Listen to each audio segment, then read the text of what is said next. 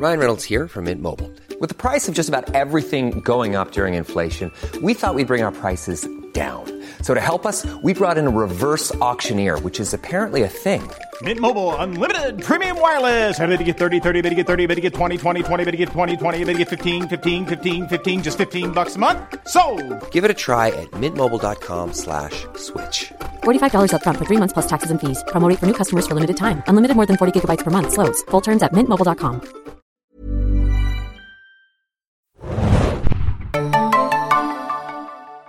Einen wunderschönen guten Tag, liebe Hörer, und herzlich willkommen zu einer neuen Spezialausgabe des Zane Junkies Podcast. Lange drauf gewartet. Endlich ist sie da. At long last. Ich habe den Axel dabei, mein Name ist Thomas und wir machen heute die zweite Runde des uh, The Wire Rewatch und müssen uns erstmal natürlich entschuldigen, dass wir die, die extreme Verspätung hier Ja. haben und ihr mit dieser extremen Verspätung äh, leben musstet. Also für den April haben wir noch ganz gute Entschuldigungsgründe, würde ich jetzt mal ins Feld führen. Also ich war zwei Wochen in Urlaub, ähm, dann waren noch diverse Krankheiten, ich glaube Ja, bei uns beiden irgendwie. Jetzt waren die Upfronts. Dann waren jetzt im Mai die Upfronts, äh, das immer die geschäftigste Zeit ist quasi bei uns im Jahr und deswegen seht uns bitte nach. Wir versuchen jetzt über den Sommer die, die anderen Podcasts zu den übrigen Staffeln schneller rauszuhauen, aber nimmt uns nicht beim Wort. Aber im Sommer ist äh, traditionell ein Ja. bisschen weniger los bei Serien. Es ist halt auch ein bisschen so, die Wire-Fans kennen das vielleicht, wir sind ein bisschen in der Unterzahl in der Redaktion. Ja, wir werden ein bisschen belächelt. Ach ja, hier, die wollen ja noch ihren Wire-Podcast machen. Äh, das ist natürlich eher so eine Herzensangelegenheit von uns und wir müssen schauen, wann wir es äh, dazwischen, dazwischen quetschen, aber wir werden es auf jeden Fall jetzt durchziehen. Äh, quasi alles andere ist wichtiger Ja. äh, als dieser Podcast. da müsst ihr jetzt einfach ganz viele Mails äh, schreiben oder äh, so Leute, ja, die liebe Hanna zum Beispiel nerven auf Twitter, dass der Wire-Podcast extrem wichtig ist. Dann schaffen wir es vielleicht auch ein bisschen früher. Nee, aber es gab auch echt äh, viel Feedback, äh, wo wir uns sehr drüber gefreut haben. Ja, und äh, natürlich. er hat auch echt Bock drauf und deswegen machen wir es auf jeden Fall weiter. Ähm, ja, es gab vor allem, also es gab meistens kurzes Feedback, ey cool, hat mir gefallen, macht weiter so. Es gab jetzt ähm, nicht super viele Sachen inhaltlich, deswegen wollte ich nur mit einer kurzen Mail zur ersten Staffel noch einsteigen, beziehungsweise zu einer Sache, die wir in der letzten Folge besprochen haben. Und ähm, dann eigentlich direkt loslegen. Nochmal zur Info, vielleicht stolpert ja jemand zum ersten Mal über diesen Podcast. Äh, unter zanejunkies.de slash podcast findet ihr alle unsere Folgen, nicht nur zu The Wire, sondern es gibt auch alles mögliche andere, Game of Thrones, The Walking Dead und so weiter. Genau, ihr könnt uns auf iTunes abonnieren und ihr findet auch alle Informationen auf jeden Fall auf zanejunkies.de slash podcast. Könnt uns schreiben an podcast at zanejunkies.de und dann lese ich kurz hier eine Mail von, oder zumindest ein von Johannes G. vor. Und äh, zwar schreibt er zur Emmy-Problematik. Wir haben uns nämlich letztes Mal darüber unterhalten, dass The Wire, ich glaube, gar keine Emmys äh, gewonnen hat. Entweder keine oder zwei irgendwie nachrangige. Ich glaub sogar gar keine. ja, es kann sein, dass das gar keine Ja. waren. Ja. Und er hat uns äh, dazu ein paar interessante Worte auf jeden Fall geschrieben. Ähm, wie von euch vorgeschlagen, habe ich mir mal die Emmy-Gewinner dieser Zeit angeschaut, aber einige hatte ich schon während des Hörens im Kopf. Da wäre einmal die erste Staffel von Lost als damals teuerster, aufwendigster Serie überhaupt und natürlich die große Konkurrenz The Sopranos. Der in dieser Zeit, äh, ja, die in dieser Zeit reihenweise Emmys abräumte. Meine Theorie ist aber, dass der amerikanische Zeitgeist The Wire als Sieger schlecht zulassen konnte. Vielmehr gewann in dieser Zeit mit äh, 24, die Antiter- Antiterror-Serie schlechthin, mit der Charakterstudie Breaking Bad. Gut, das war ein bisschen später, hat sich das Und noch 24 überschnitten. hat auch, glaube ich, nur einen Emmy gewonnen für die Ah, okay. Dramaserie. Gut, mit der Charakterstudio Breaking Bad und den der Vergangenheit zugewandten Madman-Serien die Preise, die vom Zustand des verfallenen Amerikas nicht zwingend ablenken, diesen aber auch nicht so komplett vor Augen führen. Deutlichster Exponent, Exponent meiner Theorie ist aber der Seriengewinner der frühen 2000er, äh, The West Wing. Diese Serie stellt quasi den Gegenentwurf zu The Wire dar. auch sie geht von einem problembehafteten Amerika aus, doch führt ihr Weg zum Idealismus gern, äh, gern zusammenhörig. Äh, der Satz ist ein bisschen Ja, äh, Idealismus konfus. und The West Wing, das passt auf jeden Fall Ja, sehr gut ja. zusammen. was The West Wing trotz des einen Europäer begeisternden Republikaner-Bashings in den ersten vier Staffeln auch tat, während The Wire doch ständig auf tiefste Gräben in der Gesellschaft hinweist. Die beiden Serien sind wohl die besten ihrer Zeit und ich hoffe, ein Podcast zu The West Wing ist nur eine Frage der Zeit. Smiley. Aber auch in ihrer Aussage komplett gegenläufig. Erst Homeland gelang es in meinen Augen, das Bild des zerrissenen Amerika auch aus dem US-Massengeschmack wieder, auch dem US-Massengeschmack wieder näher zu bringen. Äh, ja, auf jeden Fall ein paar interessante Punkte. Klar, Lost war damals ähm, ziemlich groß. Ähm, und das mit The West Wing, mit der Gegenüberstellung, ja, würde ich auch mitgehen. Es ist natürlich immer bei so Preisverleihungen äh, einfacher, das eher positiv konnotierte äh, Projekt äh, zu Und äh, auszuzeichnen. umso spannender wird's jetzt äh, bei den nächsten Emmys zu sehen, wie True Detective abschneiden wird. Ich meine, es wird ja jetzt jetzt schon quasi als Frontrunner gehandelt Ja. bei sämtlichen Preisen. Ähm, aber ich meine, True Detective zeichnet ja ein ähnlich düsteres Bild äh, wie The Wire. Und deswegen fand ich die den Gedanken, den der zu äh, Schreibende hatte, Ja, eigentlich, ähm, ja, Johannes, Johannes G, Ja. G-Unit. Echter G, das passt ja. Echter G. Ähm, ja, also die fand ich schon äh, ziemlich passend. Ähm, und ja, was Vielleicht- The West Wing angeht, also ist halt wirklich ein Gegenentwurf, was man auch bei den Autoren, an den Autoren erkennen kann. Das eine ist Aaron Sorkin, ein großer Idealist. Und das andere ist halt einfach David Simon, ein großer Realist. Ja. Man, man mag auch fast sagen Pessimist, obwohl so weit will ich gar nicht gehen. Ähm, ja, du hast schon recht, es ist eher ein Realist. Ja. Ähm, irgendwas wollte ich dazu noch äh, sagen. Jetzt ist es mir entfallen. Egal. Kommt vielleicht noch. ja, genau. Ähm, wir steigen einfach mal ein. Natürlich äh, die Spoilerwarnung an dieser Stelle. Beim Rewatch geht es ja darum, ihr habt die zweite Staffel gesehen und wir ähm, versuchen uns jetzt da so ein bisschen lang zu hangeln. Wir haben auch ähm, ein, zwei Kritikpunkte bekommen für den Podcast letztes Mal. Die konnte ich auch nachvollziehen. Es war ein bisschen konfus. Äh, es stimmt auch. Wir haben es wir haben jetzt schon zwei Folgen zu The Wire gemacht und ähm, die erste, die, das war so eine allgemeine Besprechung des, äh, der Serie. Da haben wir mehr über so ähm, Techniken und wie wurde gedreht und äh, was verbirgt sich, welche Message verbirgt sich hinter der Serie und so weiter gesprochen. Und damit haben wir eigentlich die Sachen ganz gut abgedeckt, finde ich. Und letztes Mal äh, bei der bei dem Rewatch zur ersten Staffel haben wir noch so ein bisschen gemischt äh, das gemacht und versucht da noch Sachen einzubringen. Aber ihr habt eigentlich recht, wir sollten uns vielleicht eher hier ein bisschen auf die Story konzentrieren und wer wissen will, was wir so allgemein von The Wire halten und ein bisschen eher so eine Analyse dieser Serie haben will, der kann nochmal in den ähm, allerersten The Wire Podcast reinhören. Und deswegen versuchen wir uns eher mal so jetzt auf die auf die Story zu konzentrieren und da so ein bisschen durchzugehen und unsere Lieblingsszenen, Lieblingscharaktere und so weiter zu besprechen. Kritik ist angenommen, ist angenommen. Äh, und ob es jetzt irgendwie weniger wird, können wir natürlich nicht versprechen. Ja, es ist extrem schwer, ähm, gerade weil The Wire eben, äh, ja, man weiß nicht mehr, was in welcher Episode passiert Ja. ist, weil das ist so fließend, äh, ist wie ein langer Film, wie es oft heutzutage bei den Serien ist, das ist sehr schwer auseinanderzuhalten. Deswegen versuchen wir so einzelne Storylines vielleicht jetzt durchzusprechen und gucken mal, wie, wie das funktioniert. Ähm, ja, zweite Staffel. Wir können ja ganz kurz noch, ähm, der Vorspann äh, hat sich wieder geändert, beziehungsweise die Musik. Diesmal ist es das Originallied äh, von Tom Waits. Ich glaube, in der ersten Staffel hatten wir die Blind Boys of Alabama. Ist immer das gleiche Lied, äh, Down in the Hole. Ja. Und diesmal die Tom Waits Version. Äh, sehr genial. Also ich gucke es mir immer, immer wieder gerne an. Obwohl am Ende musste ich ein bisschen äh, Tempo machen. Da habe ich sogar manchmal übersprungen. Oh nein! Der Serienpurist in mir schreit auf. Ja. Ähm, okay, fangen wir an. Zweite Staffel, ähm, neuer Fall. Wir, ja, es ist, ich fand's, was ich super interessant fand, jetzt nochmal beim wieder, beim wieder anschauen, die fängt auch extrem langsam an. Also es dauert wirklich, bis das alles in die Gänge kommt, dauert es fast zwei, drei Folgen oder so. Ich glaube sogar noch länger. Ja, Äh, also also ganz- bis, bis wir zu vor allem unser, unser Detail aus der ersten Staffel wieder zusammen haben. Ich glaube, das passiert erst in der fünften Ja. Episode oder so. Genau, da äh, ist ja eigentlich ein guter Ansatzpunkt. Wir haben natürlich äh, Figuren aus der ersten Staffel wieder dabei, aber die sind teilweise komplett anders positioniert oder platziert, als sie es in der ersten Staffel waren. Ja, wir haben äh, McNulty, der, wenn es einen Hauptcharakter gibt, zumindest in der ersten Staffel, das ja noch Ja. ein bisschen ist. Und äh, McNulty, äh, man erinnert sich an die erste Staffel, wo er gesagt hat, auf keinen Fall will er aufs Boot und genau das war in dort. der allerersten Episode. Ja. Sagt er das zu Jay Landsman. Und wo landet er natürlich am Auf, Schluss? dem, auf dem Boot. Was ja auch wieder eine ziemliche Assi-Aktion von Landsman ist, weil Mhm. Rawls hat ihn ja, hat, muss ja Landsman gefragt haben, ähm, wo äh, McNulty am wenigsten Ja. gern hin will. Und dann lässt er das halt natürlich auch raus. Ich Ja, mein, Landsman ist äh, so ein schwieriger Charakter in Ja. der Hinsicht, dass man ihn echt sympathisch findet eigentlich. Aber er ist halt auch sehr gehörig. Ne? Ich glaube, er wird Ja. nie für sich eine Gefahr irgendwie eingehen. Er ist halt Rawls, also er macht sich da eher einen Spaß draus, auch wenn es ziemlich assi ist. Ja. Ich meine, er ist ja auch betroffen von äh, Jimmys Alleingängen und so. Ja. Deswegen kann man schon, also er nennt ihn ja auch irgendwie den Prodigal Son Ja. und so. Also er, er, er hat so eine Hassliebe zu Jimmy. Mhm. Und in dem Moment le lebt er halt seinen Hass aus, indem er gefragt wird, ähm, dass Rawls ihm eben, eben wissen will, wo er, wo Jimmy nicht hin will. Ja.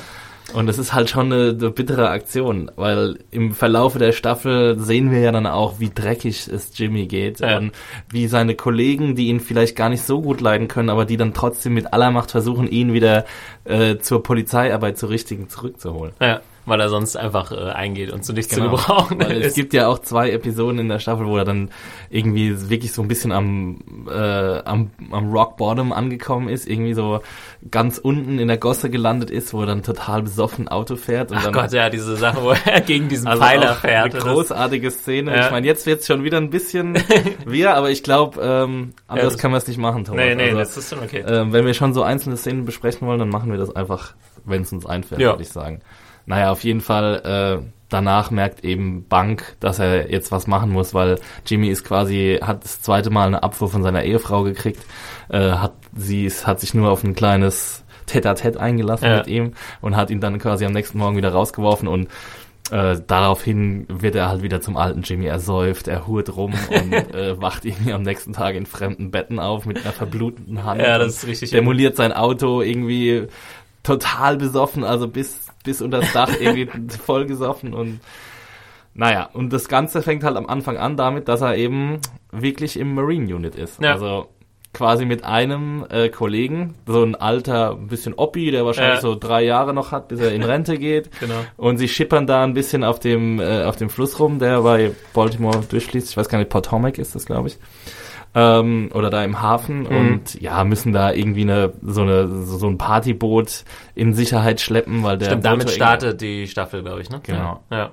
Damit die äh, Schickeria dann noch ein bisschen äh, weiter feiern kann. Ja. Eigentlich auch eine schöne Szene. Wir haben ja, glaube ich, schon mal letztes Mal gesagt, äh, die, die Staffeln fangen immer mit einer Szene an, die eigentlich die Thematik äh, der einzelnen Staffel ziemlich gut zusammenfasst, so ein bisschen Mhm. Ja. auch metaphorisch. Aber ja, wenn man es jetzt so sieht, klar. Ja. Äh, es gibt diese, dieses, ähm, es gibt diesen Fluss oder diese Hafengegend und wir haben auf der einen Seite äh, die Schickeria, die da ihre großen Party macht und Ja. irgendwie die Kohle hat und auf der anderen Seite haben wir, sehen wir ja in der Staffel äh, die Stevedore, äh, Ja. die Hafenarbeiter darum Genau. kämpfen, dass sie da irgendwie noch ja, überleben können mit ihren Jobs. Ja. Und äh, McNulty wird ja auch direkt bestochen in der ersten Episode von diesem. Party, äh, Party ähm, Gastgeber Ja.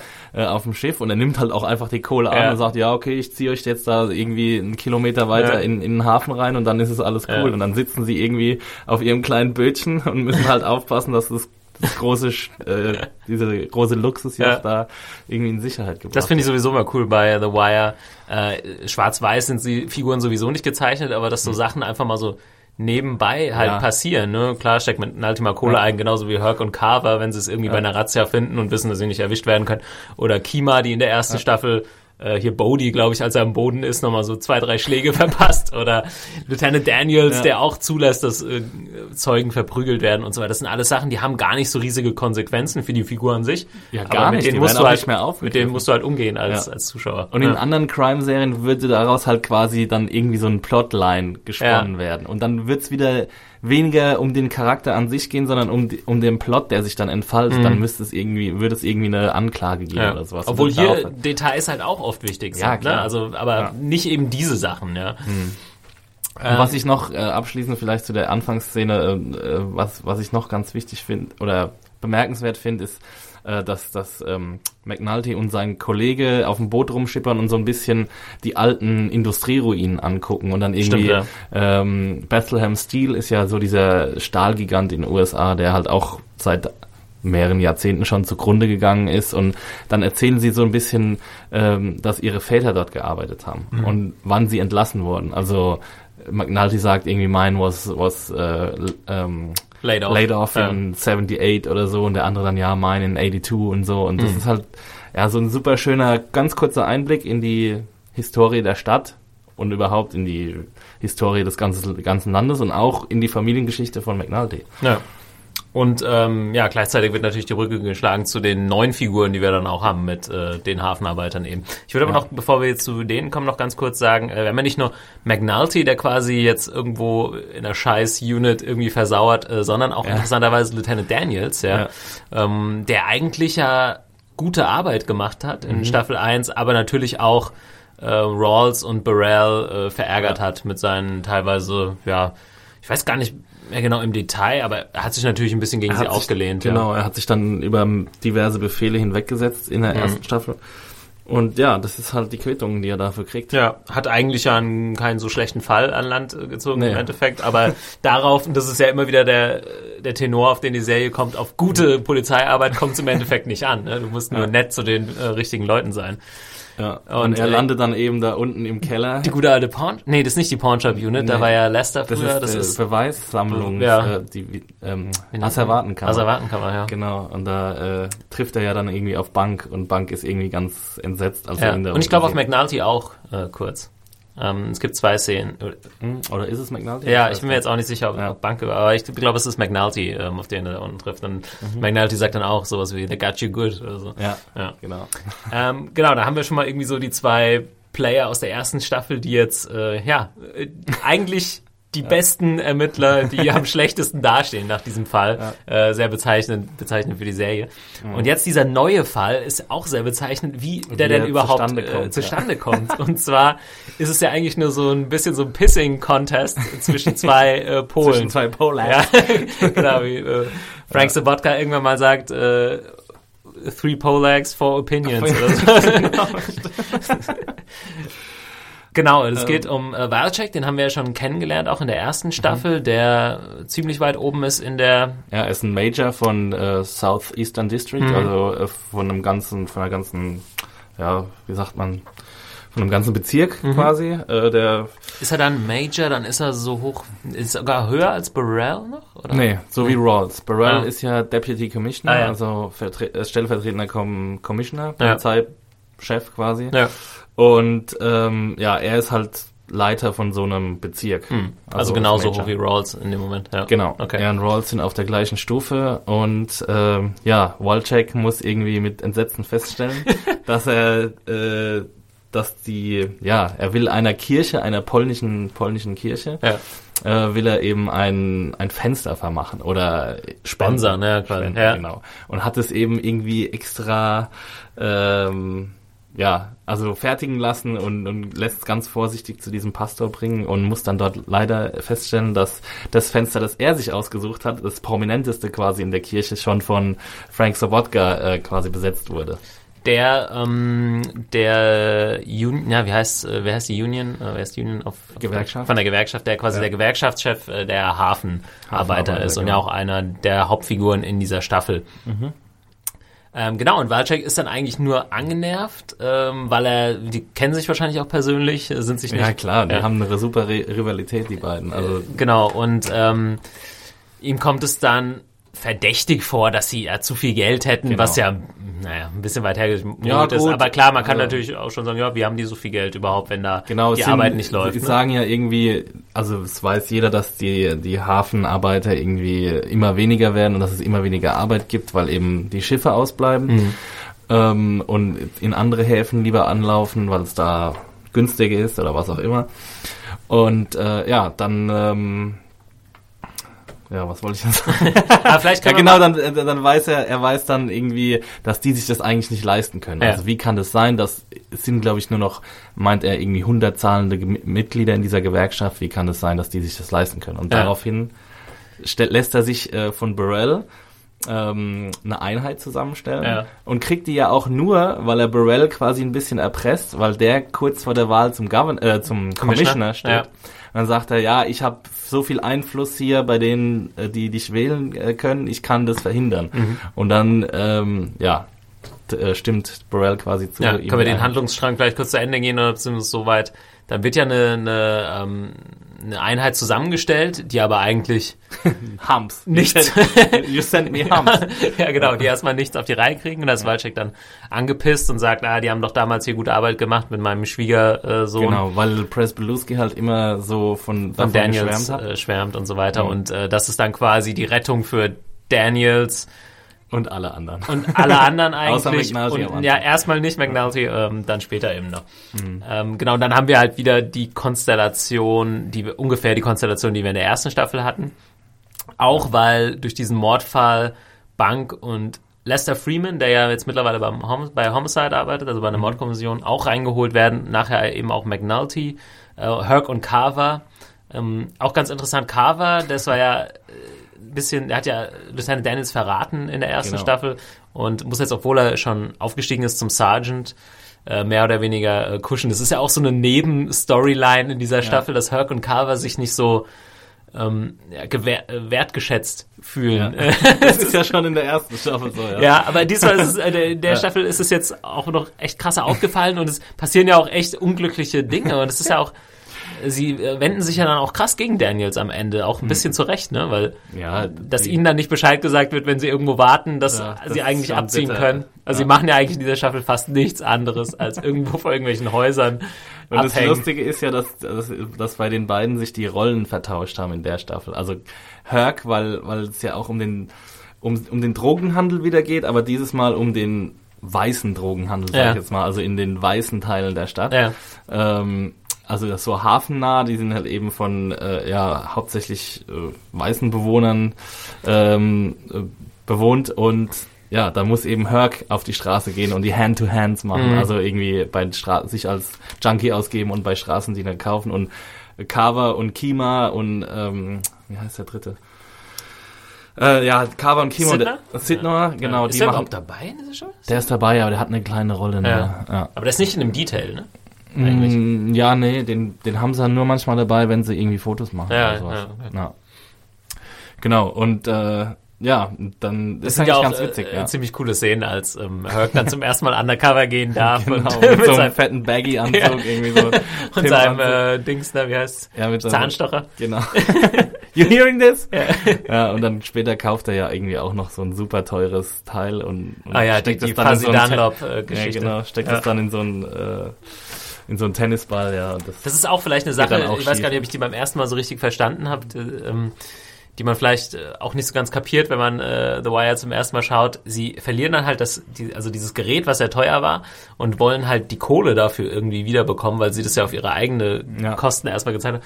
Und tun dann so, als hätten sie die Informationen von einem Informanten Mhm. und stellen das dann quasi bei Daniels in Rechnung, dass der Informant bezahlt werden muss und der heißt dann Fuzzy Dunlop ja. irgendwie. das ist ja ein Cousin von äh, Herc. ja, genau. Den Also fotografieren sie dann und der verlangt ja dann irgendwie noch 10% dafür, dass er sein Bild hergibt. Ja, quasi. genau. Ja, sehr schön. Also die Herc und Cover Storyline ist eigentlich, also sie ist in dieser Staffel sehr Comic Relief mäßig äh, angelegt. Auf jeden Fall. Aber auch ähm, trotzdem gut, weil es dann ja auch wieder für die Laufen, für die nächsten Staffeln dann irgendwie so den Grundstein legt. Ja. Man kann halt bei The Wire ist ganz interessant, auch zum Beispiel eine Figur wie Bubbles wird ja ziemlich rausgenommen hier in der Mhm. Staffel. Aber trotzdem ähm, bleiben die immer in dieser Welt. Und am Schluss hat er dann auch wieder ähm, die entscheidende Information Ja. dazu, wie es dann weitergeht in der dritten Staffel. Genau.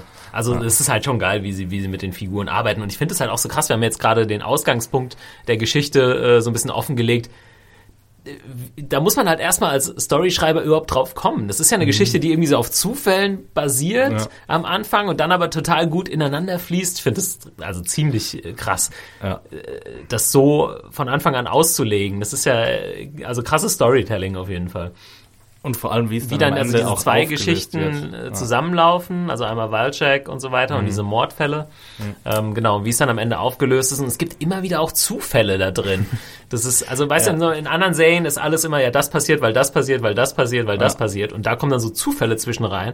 Und dann geht's in eine komplett andere Richtung. Aber im Endeffekt bleibt es trotzdem eine geile Geschichte oder eine, eine super treffende Geschichte. Das ist wahrscheinlich dem der Tatsache geschuldet, dass eben David Simon diese 20-jährige Erfahrung als Reporter hat Mhm. und einfach auch weiß, wie es es abläuft. Und ich kann mir vorstellen, dass in anderen äh, Writers Rooms sieht's halt irgendwie so aus, dass sie sagen, ja okay, wir haben jetzt 13 Episoden und wir müssen jetzt von Punkt A zum Punkt B kommen und da irgendwie über 13 Episoden, was Ja. da zum Beispiel bei der zweiten Staffel von House of Cards, äh, durch die ich mich gerade mit Review, äh, Reviews quäle, äh, da ist es ganz offensichtlich, dass man eben irgendwie versucht hat, okay, wir, wir haben jetzt diesen Konflikt und den müssen wir jetzt über 13 Episoden auswälzen und dann müssen wir von dem Punkt zu dem Punkt zu dem Punkt zu dem Punkt. Und das hast du bei Wire halt nicht, weil es alles so organisch wirkt. Eben. Ja, definitiv. Da bin ich mir jetzt aber, also das finde ich das ziemlich beeindruckend an der Serie und das muss ja auch ich weiß nicht mehr genau, ob David Simon das mal gesagt hat, hatte er von Anfang an alle fünf Staffeln so storymäßig nee. im Kopf, nicht so 100 Prozent. Ne? Nee, überhaupt nicht, weil sie hatten ja, also sie wussten ja nach jeder Staffel nicht, ob sie nochmal eine Genau, eine gerade darum finde ich es nochmal beeindruckender, dass es dann äh, so gut funktioniert, dass ja auch Sachen in gewissen Staffeln aufgebaut werden, die dann in der nächsten Staffel so gut weitergeführt werden. Das muss auch erstmal funktionieren,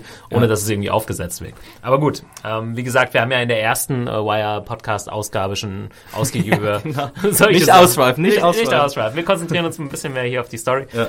Ähm, Nochmal ganz kurz, weil das auch eine Sache ist, die vielleicht nicht so klar ist, wenn man es zum ersten Mal schaut, weil wenn man jetzt vorhin bei Frank Sabotka, der quasi der Gegenspieler zu Walczek ist, auch im Mittelpunkt der Geschichte steht als der Chef der Union. Was ist eigentlich äh, sein, sein Ziel? Ne? Also wir haben gesagt, denen geht's einfach nicht gut, den Hafenarbeitern, die kriegen zu wenig Schiffe, zu wenig Arbeit. Mhm. Ähm, und es geht darum, dass er deswegen quasi sich auf äh, dreckige Geschäfte sozusagen einlässt, ja, äh, diese Container Cloud für The Greek und äh, mhm. Konsorten, weil er mit diesem Geld schmiert er quasi Politiker, mhm. um den Kanal breiter machen zu lassen, für zum Beispiel für Infrastruktur am Hafen, genau. die, die sich aber auf die Arbeit ähm, beziehen würden und nicht zum Beispiel, wie es ja am Ende dann passiert, auf irgendwie neue Condos, also ja. neue Luxus-Apartments und so das weiter. Das ist halt auch ein zentraler Konflikt, den ich halt auch so faszinierend finde in dieser zweiten Staffel, dass sie diese Arbeiterklasse-Thematik reinge reingebracht haben, mhm. weil Frank Sobotka ist halt so dieser klassische Gewerkschaftstyp, der halt wirklich, dem seine ähm, Mitarbeiter und Gewerkschaftsleute wirklich am Herz liegen und der halt einfach dafür sorgen will, dass es mehr Geschäfte im Hafen gemacht werden, dass mehr Schiffe, Containerschiffe wieder den Hafen anlaufen und dass eben dadurch mehr Leute in Arbeit kommen. Mhm. Und dem gegenüber stehen halt diese Business-Leute, die halt mit äh, mit Luxuswohnungen und Luxuswohnarealen äh, Geld verdienen wollen und sie, da würde halt eine ganz kleine Klasse nur von Investoren dran verdienen ja. und an Frank Sobotkas Projekt würde halt eine breite Masse an Arbeitern verdienen, mhm. so wie es halt früher einfach in Industriestädten wie Baltimore war. Ja.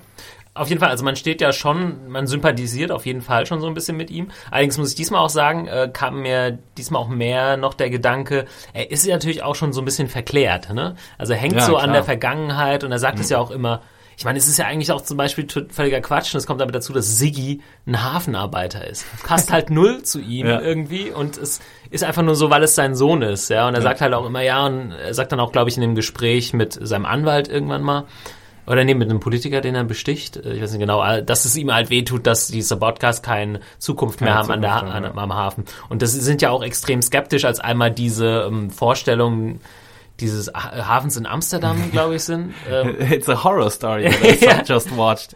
Und äh, äh wo Rotterdam, ganz, genau, in Rotterdam, Entschuldigung, hm. wo ganz viele ähm, Sachen eben von, von Maschinen und so gemacht werden. Und sind da ja total kritisch und man denkt auch, ja, richtig und so, da hat ja kein Mensch mehr Arbeit. Auf der anderen Seite passiert dann äh, so ein Unfall, wo ein Typ sein Bein verliert. Ne? Und ja. dann denkt man sich auch schon, ja, okay, äh, ist ja schon nicht so schlecht, wenn man die Leute auch nicht mehr so einem Risiko aussetzt. Okay, wenn sie keinen Job mehr haben, bringt sie ihnen auch nichts. Ja? Aber es ist nicht, wie wir gesagt haben, es ist nicht so schwarz und weiß, äh, schwarz und weiß. Deswegen äh, kann man Sobotka auch durchaus ein bisschen kritisch gegenüberstehen. Klar. Natürlich kann man diesen Investoren noch viel kritischer gegenüberstehen. Ich meine seine Methoden allein schon. Und genau, das die, ist ja schon er denkt immer die die, die äh, ja das rechtfertigt das Ziel rechtfertigt die Mittel, die er dann einsetzt im Endeffekt. Mhm. Und das wird ja auch dann sehr klar so dargestellt, dass es eben nicht so ist. Und ja, es ist dann auch sein eigenes Ende. Äh, Wenn man ein bisschen drüber nachdenkt, ist er so ein bisschen wie Walter White aus Breaking Bad, ne? Er hat eigentlich hehre Motive, ja. äh, will ihn quasi für seine Schäfchen sorgen, aber äh, benutzt, nee, halt, ja. benutzt halt, bedient sich halt der falschen Mittel. Ja. ja. Ähm, genau, da haben wir eigentlich so den groben ja, den groben ja. Anstoß äh, der Staffel. Wir haben halt noch diese Sache, dass äh, diese zwölf Leichen gefunden werden in diesem Container, wodurch dann die Mordkommission noch mit ins Spiel kommt und ja, dadurch entsteht ja auch die Detail dann in Zusammenarbeit mit Bank und und Lester. Und was sie dann machen ist, äh, das geht ein bisschen schneller als in der ersten Staffel, dass sie dann Wiretaps und so haben, dass mhm. sie die Computer klonen, ja. klonen und sich angucken können, welche Container verschieben und dann immer mehr dieser Organisation auf äh, die Spur kommen die ja. ja, vielleicht können wir auf die kurz eingehen, äh, vom Greek äh, sozusagen gesteuert wird. And I'm not even Greek. Ja. also das wollte ich auch noch mal fragen. Ist es, aber Sie sprech, sprechen Sie Griechisch? Griechisch? Äh, das weiß ich nicht. Aber äh, lustigerweise, ich habe ähm, Ich habe gerade Besuch von, von ein paar Kumpels von mir, äh, auch große Wire-Fans und ich hatte es mit, vor kurzem mit denen darüber.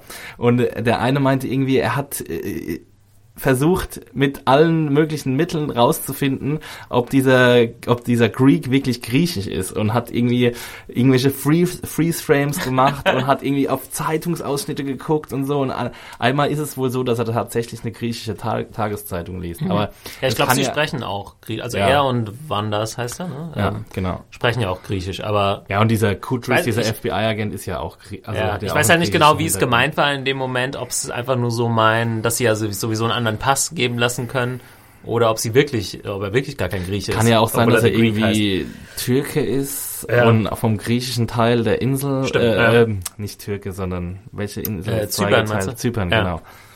Ähm, ja, nee. ähm, ja, ein, also man weiß es einfach nicht, ob er ja. wirklich Griechen ist oder nicht. und äh, sie haben ja noch äh, denjenigen, der für die Drogen verantwortlich ist, Iton, der ein Israeli ist. Ja. Und dann noch äh, Sergei Sergei. der Russe. Ja. Why always Boris?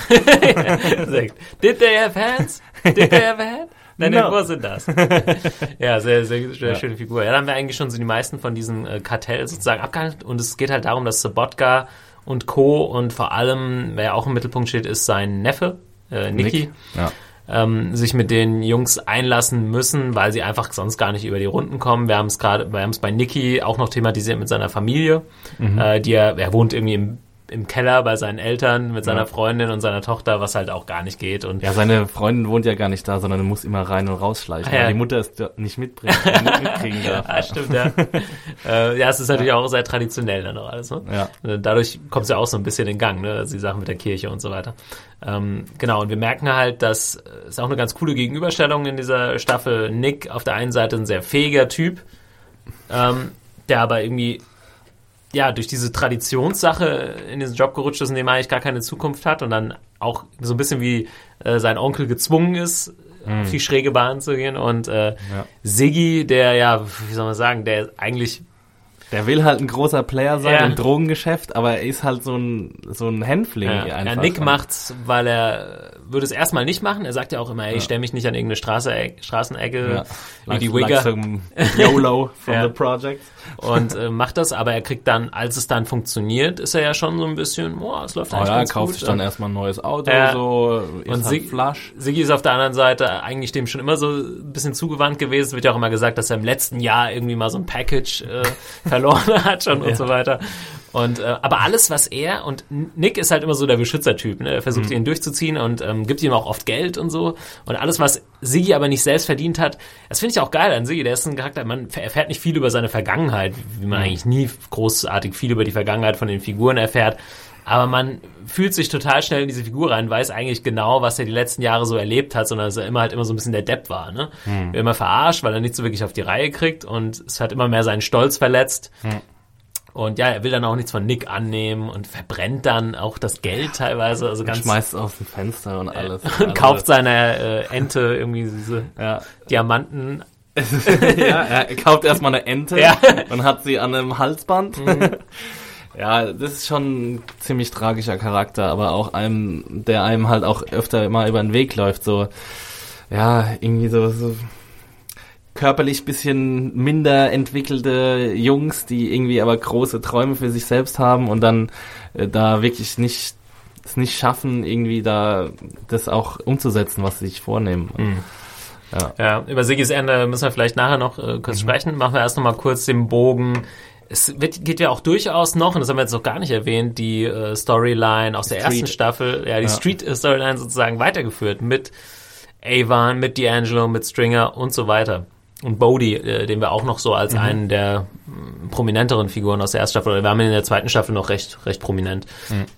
Was ich auch ziemlich geil fand, äh, ich weiß noch, als ich das erste Mal geguckt habe, war ich so ein bisschen enttäuscht. Ich glaube, in der ersten Staffel kriegt man das gar nicht so mit, dass es auch in die Richtung noch weitergeht. Ich dachte, oh, Stringer und so, alle weg, schade. äh, und dann das cool fand, dass sie das so geil da wieder reingewoben haben. Ja. Da hatte ich äh, am Anfang gar nicht so mit gerechnet. Ich dachte, das wäre so, oh, jetzt neuer Fall und mhm. alles neu so, ne? Ja. Äh, aber ist halt gar nicht so. Und äh, gut, wir haben die Ausgangslage ist, dass Avon ja im Knast gelandet ist, aber und D'Angelo auch, der die deutlich höhere Strafe bekommen hat, ne? irgendwie 25 Jahre oder ja, so. Ja, genau, er hat ja quasi das einen Großteil der Schuld auf sich Ja. genommen und wurde von seiner Mutter dazu überredet. Genau, und im Knast haben wir jetzt die Situation, dass Avon versucht, D'Angelo... A1 ist schon wieder der King im Ja, Cast, das also er sowieso. Wieder, er, er zieht wieder alle äh, Fäden. Er Mhm. ist wirklich so der, äh, ja, er ist ja auch, ähm, ja, keine Ahnung, hat irgendwie alle hinter sich. Also es ist wahrscheinlich seinem, ja, seinem Fame zu verdanken, Ja. oder seinem Straßennamen Ja. quasi, dass alle vor ihm kuschen. Ich glaube, es ist noch nicht in der Staffel, aber es gibt irgendwann so eine geile Szene. Ich glaube, es ist in der nächsten. Ja, das ist eine kleine Szene, die kann man vielleicht vorwegnehmen, wo er irgendwie, es wird Baseball gespielt im Hof im Knast und als er auf einmal rauskommt, machen alle so kurz einen Break und er läuft so so neben dem Feld entlang, bis Hm, das ist aber in der zweiten Staffel. es in dieser Staffel? Ja, ja weil Ja. da äh, redet er ja mit The Weebay. Ja. Und da kommt, glaube ich, auch das erste Mal. Ah, nein, Nee, nein, du hast ist recht, nicht, da ist kommt das erste. Mal Cuddy ja, vor. Ja, Ja, genau.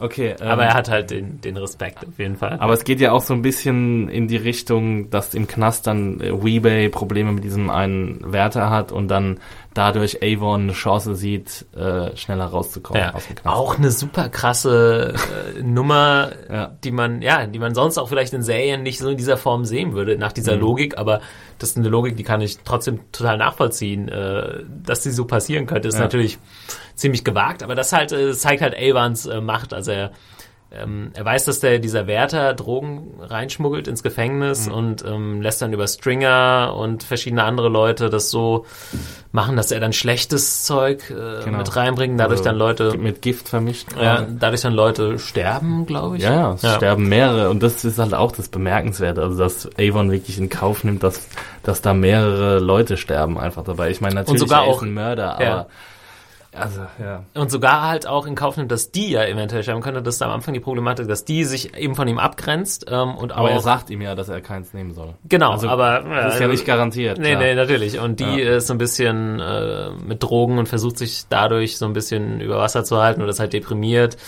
Mhm. Und äh, Avon merkt, dass er sich von ihm entfernt, was ja auch schlecht ist.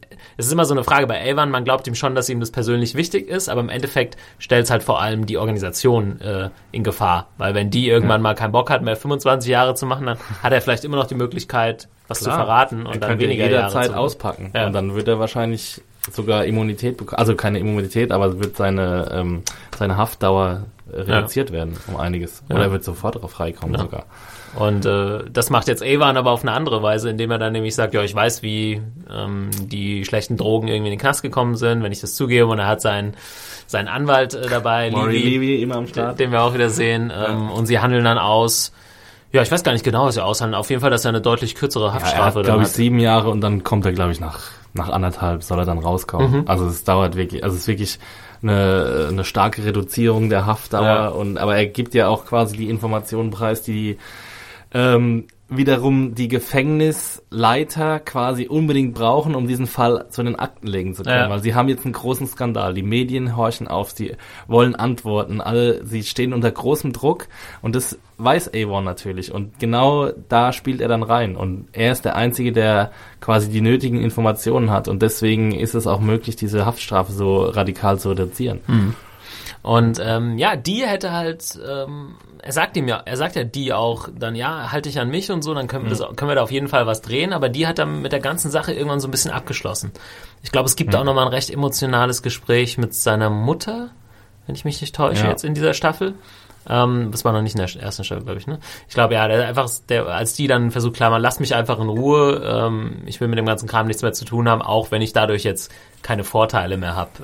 Äh, in dem Sinne. Ja, also er will so ein bisschen abschließen mit, mit ähm, diesem ganzen, dieser ganzen Geschichte und ähm, auch mit seiner Familie. Er will die ganzen Familienbande halt einfach kappen. Ja. Und ähm, ja, also er kriegt ja auch wenig Besuch von seiner Ehefrau oder von seiner Freundin, mit der er ja ein gemeinsames Kind hat und so. Und sie wird dazu angehalten, dass sie ihn öfter besuchen kommt, aber macht sie nicht, weil sie dann auch mit Stringer irgendwie was äh, irgendwie anbandelt und ähm, die merkt halt dann einfach, dass das, kein, dass das kein guter Umgang für ihn ist. Und er will halt einfach diese Strafe akzeptieren und will sich quasi in diesen 20 Jahren einfach zu einem besseren Menschen entwickeln. Ja.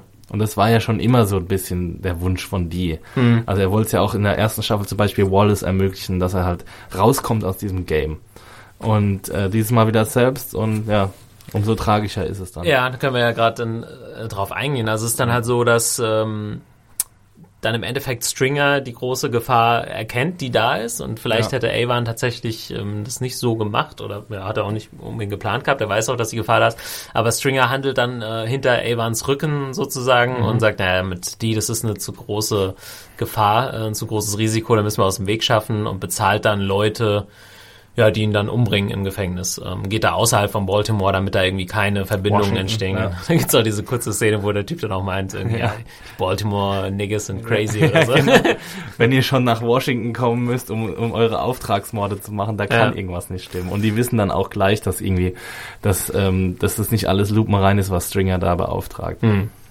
Genau, und das, ähm, ja, ich fand die, die Szene, das finde ich eine der stärksten, also was ist der stärksten, aber die fand ich halt super bitter. Ich wusste natürlich, dass sie kommt, äh, hab Ja. die, die Staffel auch schon ein paar Mal gesehen.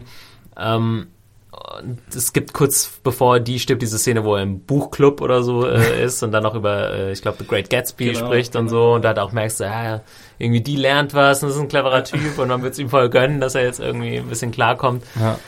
Und äh, er dann umgebracht wird und ja, ich fand's super bitter. Ich wollte es ja fast, ich wollte fast überspulen. weil Es ist auch echt, die Szene ist dann auch echt hart anzusehen. Er wird Ja, dann ist, ne? wird ja auch in voller Länge quasi Ja. präsentiert und Ist ja. halt ähnlich wie, wie mit Wallace in der ersten Staffel. Halt so bitter. Einfach, ja. Ja, die ganzen, das ist halt einfach die sympathischsten Kerle irgendwie. Ich meine, natürlich sind sie alle irgendwie Verbrecher und Gangster und was weiß ich was, aber die, die noch irgendwie ein halbwegs schlagendes Herz haben, die, die werden dann halt auch einfach erwischt. Die sind einfach zu weich für Mhm. das Game. ja.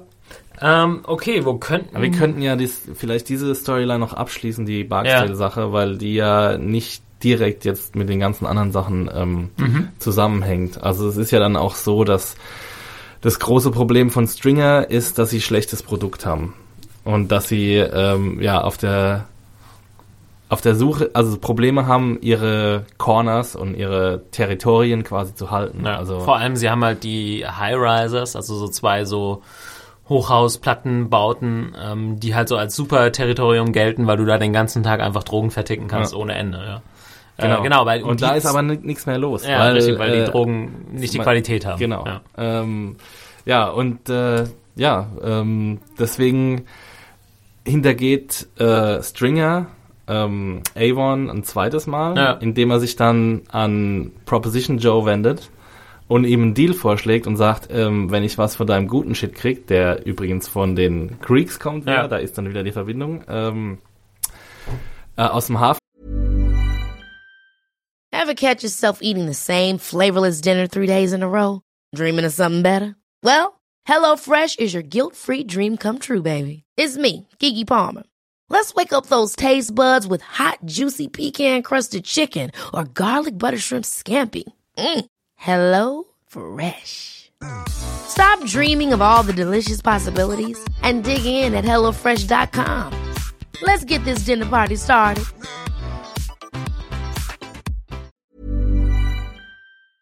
Wenn ich deine, wenn ich von deinem guten Stoff was krieg, dann gebe ich dir was von unserem Territorium ab. Und das könnte er Avon, also er versucht Avon zu verklickern, aber er kriegt sofort äh, ein ganz klares Nein von Avon. Avon lehnt es kategorisch ab, weil er gekämpft hat für diese Territorien. Er hat halt irgendwie andere Drogengangs äh, bekriegt. Und äh, ja, aber Avon äh, Stringer macht's halt einfach trotzdem. Und dann kommt's halt zu diversen Verwicklungen. Also dann kommuniziert Stringer das auch nicht an seine Leute, weil die Gefahr ja besteht, dass äh, Avon das mitkriegen könnte irgendwie im Knast. Also teilweise, ne? Er sagt Teilweise, dann zu ja. Bodhi und seiner Crew und da müssen wir vielleicht nochmal einen Schritt zurückgehen, Bo weil Bodhi und seine Crew, äh, Bodhi geht dann so ein bisschen auf eigene Faust und sagt, äh, dann wir müssen hier Ja. die da vertreiben und so und dann kommt es halt zu einer Schießerei. Mhm. Auch eine sehr bittere Szene, wo dann ein Kind äh, getötet wird, was äh, Ja. quasi so ein ja, Querschläger abbekommt an der Straße. Ähm, ich glaube, das ist halt dazu da, um nochmal zu zeigen, was halt passiert, wenn diese eigentlich recht, ja, ziemlich sinnlosen Bandenkriege äh, ausbrechen. Ja, ja. Und dass Stringer natürlich recht hat, äh, das verhindern zu wollen, ja. Äh, wir wissen ja, dass Stringer in der ersten Staffel so als der Ökonom äh, eingeführt wird, der irgendwie auch Kurse nimmt an der Volkshochschule und so weiter und äh, einfach da dieses ökonomische Denken hat im Gegensatz zu ähm, Avon. Avon, der das äh, ja, Street-Denken hat und das auch Ja. Proposition Joe sagt, ja, Avon ist halt ein Soldat, Ein ein, Gangster, Soldier, ja. ein Gangster. Dem geht's eher dann um Ehre, als äh, dass er da einfach sagt, ja, macht ja Sinn. Ne? Und Mhm. genauso Stringer halt, ne? sagt, macht Sinn, dann machen wir das so. Äh, genau, und am Bodhi und seine Crew wird's schon so ein bisschen weitergegeben. Die wundern sich dann aber auch selbst, als dann plötzlich aus New York äh, Brother Muzone äh, kommt. Genau. Das ist jemand, den Avon dann angeheuert hat, weil Stringer hat argumentiert, ja, wir haben nicht genug Muscle, also nicht genug, ähm, ja, Gangster, Soldaten ja. Soldaten, die Ja. halt dieses, Territorium halten können. Wir brauchen, und deswegen wäre doch der Deal mit Joe ganz gut. Und er sagt, nö, äh, dann hole ich halt noch Ja, äh, genau. Leute, ja. Und das ist dann Brother Muzone, der an, anscheinend, und das ist auch eine, also man hat das immer mal wieder in The Wire, eher so eine Figur, die so ein bisschen aus der Reihe fällt. So ein bisschen wirklich- comichaft. ja, ein bisschen comichaft, das ist wirklich ganz so realistisch, aber es passt trotzdem irgendwie, weil es halt dann nicht übertrieben wird, dass er jetzt irgendwie krasse Superkräfte hat. Genau. Ja. Er wird ja dann auch irgendwann niedergemäht, ne? Ja. Äh, von Oma. Ja, genau. Aber ja, in dem Moment ähm, fragen sich dann halt Bodhi und so auch, äh, hey, wir sollten die gestern, äh, sollten wir noch die Eastside-Leute äh, hier arbeiten lassen und heute gibt's da Leute, die die vertreiben, macht ja irgendwie keinen Sinn. Ja, aber ja, Bodhi und so sind dann halt noch Bodhi muss ja auch irgendwann mal äh, so zwei Jungs entlassen, so zwei Lookouts Ja, irgendwie. stimmt. Dann fragen sie ihn irgendwie noch so, ja, what about severance pay? Also wie, wie, wie ist es mit einer Abfindung? Ja. Kriege ich jetzt noch eine Abfindung so, oder, weil ich habe jetzt kein Geld mehr. Und dann meint er irgendwie nur so, droht ihn halt irgendwie Prügel an. Ja, aber schöne, schöne Verbindung auch zu dem Thema ja, Union und Gewerkschaften Ja, und so. ne? Fall. Das ist halt, so läuft's halt nicht auf der Straße. Oder so, aber teilweise auch. Darauf ne? muss man erstmal kommen. Ja, stimmt, das ist ziemlich cool. Die sind ja dann auch, die gehen ja zu den Eastside-Leuten dann. Genau, äh, und dann am nächsten Tag sehen sie sich, glaube ich, direkt in der nächsten Episode oder sogar in der nächsten Szene oder so, sehen Ja. sie sich wieder, wie sie sich dann quasi als Feinde gegenüberstehen. Ja. Äh, gut, es entwickelt sich und äh, hast recht, wir können den, den Strang jetzt quasi noch zu Ende gehen. Ähm, Das entwickelt sich dann so weit, dass äh, Stringer dann das Problem hat, scheiße, jetzt kann ich den Deal mit, äh, mit Proposition Joe, ist er eigentlich eingegangen. Ja. Er wird jetzt wieder zunichte gemacht, dadurch, dass äh, Avon Brother Muzone eingesetzt hat. Äh, ja, wie gesagt, der scheint legendär, selbst, selbst Proposition Joe sagt dann so, boah, nee, ich kann da niemanden drauf ansetzen und Ja, so. und äh, ähm, hier Proposition Joes äh, Neffe, Cheese, Ja. Cheese Wagstaff, gespielt von Method Man. Ja, stimmt. Ganz schönes, äh, ganz schöner cool. Mhm. Auftritt. Ähm, ja, der wird ja dann auch angeschossen von Brother Muzone. Ja. Wegen, weil es halt einfach unklar ist, wer jetzt hier die Rechte hat, sein Zeug zu verticken. Ja. Ja. Genau, und dann äh, sagt, dann muss Stringer wieder auf eine Idee kommen, okay, wie kriege ich jetzt den Brother Muzone los, den eigentlich ja meine Seite eingesetzt hat oder der eigentlich auf meiner Seite steht, theoretisch, ohne dass das irgendwie auf mich zurückfällt, hat dann die Idee, äh, ich bringe Oma ins Spiel und lockt dann Oma, indem er sagt, ja, Brother Muzone war der, der deinen Freund Der damals Brandon äh, gefoltert Brandon hat. gefoltert hat und so Genau. weiter. Ähm, Ja, Oma ist ja auch skeptisch, äh, vor allem sein äh, Butch ist es, ne, sein ähm, Ansprechpartner. Genau, der das Ganze Der das- gebrokert hat ja. quasi. Also. Gibt's auch diese geile Szene, wo er meint, ja, ich- es wäre mir lieber, wenn irgendwie mein Neffe äh, die Security machen würde oder so, ähm, als als Joe ihm dann anbietet, ja, ich kann auch für Sicherheit stehen und so und, Ja. und dann Butch sagt, nee, lieber mein Neffe und der Neffe ist einfach so ein riesen Schrank mit so einer Garde, der läuft immer so ab und zu im Hintergrund rum, super. Ähm, genau, und dann, ja, Oma geht drauf ein, obwohl er auch skeptisch ist, ähm, überrascht dann Brother Muzone und Ja, genau, er, ähm, wie kommt denn das dann nochmal? Dann hat, dann schießt er ihn doch an. ja, er schießt ihn an und Genau, er, ja genau, er lockt ihn quasi aus dem Versteck mit seinen zwei. Oma hat ja auch in dieser Staffel ist ja dann auch wieder aufgetaucht quasi, weil ähm, weil Bank ihn unbedingt, unbedingt gebraucht hat für den für das Verfahren gegen Bird, ja. Wo er ja einfach nur lügt. Also Genau. ist ja Stimmt, ist auch noch eine Sache von der ersten Staffel, die quasi jetzt abgeschlossen äh, wird, die aber auch Genau. schöne Szenen beinhaltet, Und gerade. die auch nochmal Bubbles ins Spiel bringt, weil McNulty ist ja derjenige, der ähm, der Oma suchen soll, Ja. weil niemand weiß, wo er ist, weil er am Ende der ersten Staffel nach New Stimmt, York abgehauen ja. ist.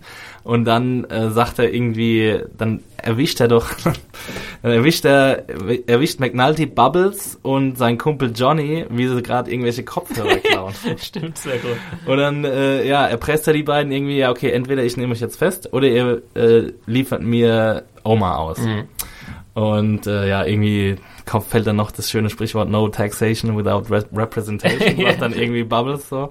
Ähm, ja, und darf dann auch irgendwie die Kopfhörer behalten und die verticken und Ja. keine Ahnung, das ist dann McNulty auch wieder scheißegal, ne? Ja, das sowieso. Solange man Ja. gute Informationen bekommt. Genau. Und dann schafft es Bubbles tatsächlich irgendwie ähm, Oma zu finden.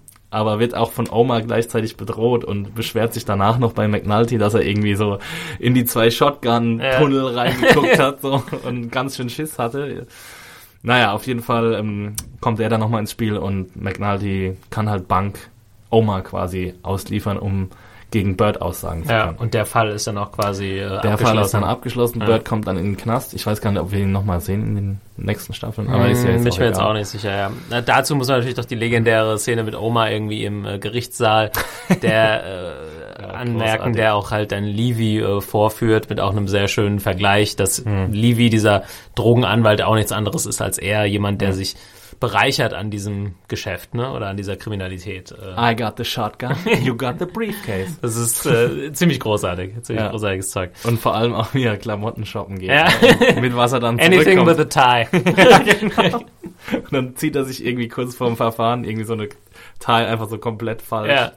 Bindet er sich die um. Ja. Genau. Ja, jetzt sind wir doch wieder ein bisschen gesprungen, aber wir waren bei Omar, ähm, um das nochmal abzuschließen, ja genau, der dann auf die Jagd nach Brother Muzone geht, ihn dann noch ausfindig macht, ähm, äh, ihn anschießt, aber dann im Endeffekt das nicht durchzieht, weil er merkt, irgendwas äh, stimmt da nicht. Muzone sagt auch, du hast falsche Informationen.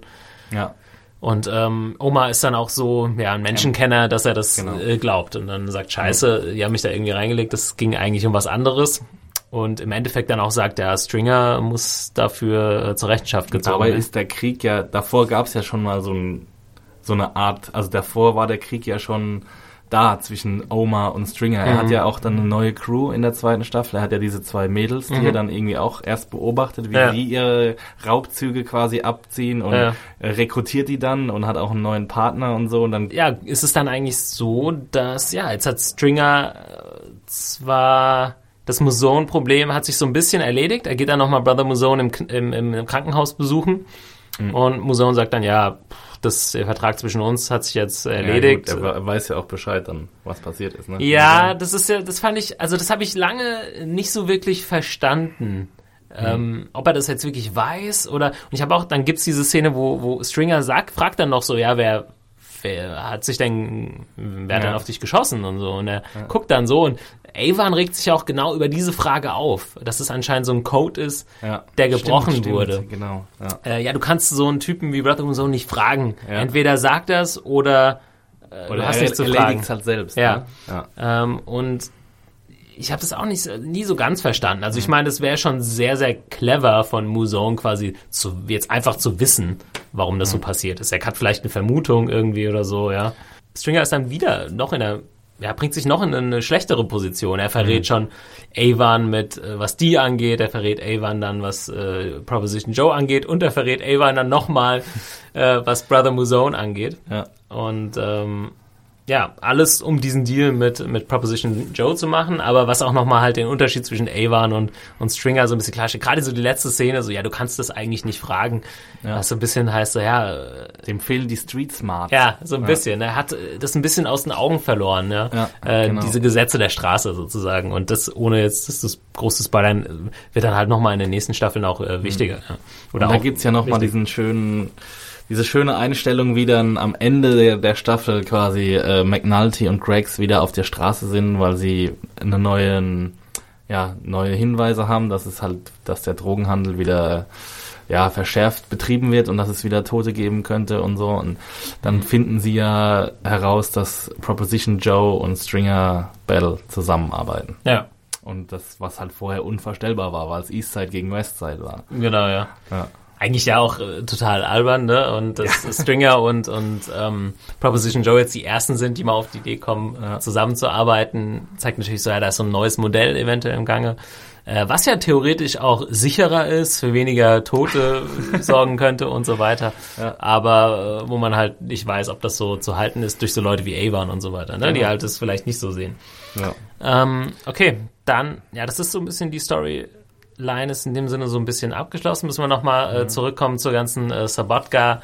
Äh, Sache und Co. Wir haben halt äh, so Siggy und Nick, äh, deren Geschichten sich so ein bisschen gegenteilig entwickeln. Nick wird eigentlich immer, er wird zwar kriminell, aber ihm geht's äh, finanziell halt besser und dadurch Mhm. ist er irgendwie ganz happy, äh, kann sich auch vielleicht vorstellen, für seine Freundin eine Wohnung zu kaufen und so weiter. Und Siggy will es ihm nachmachen ähm, und wird immer ein bisschen immer größenwahnsinniger und ähm, lässt sich im Endeffekt aber dann immer halt äh, verarschen und wird dann auch an so einen ja so einen Explosionspunkt getrieben sozusagen, indem er dann äh, den Mord begeht an äh, Glikas, Ja, Double G. Double G, George Glikes. der quasi die gestohlenen Sachen vertickt äh, für diese Genau. Gang, für die Griechen-Gang. Der hat halt so einen Elektronikladen und äh, ja, vertickt das ganze Zeug. Am Anfang der Staffel klauen Nick und Siggy äh, so eine so eine ja, Containerladung Kameras Ja. und verticken die ihm und machen da gutes Geld damit.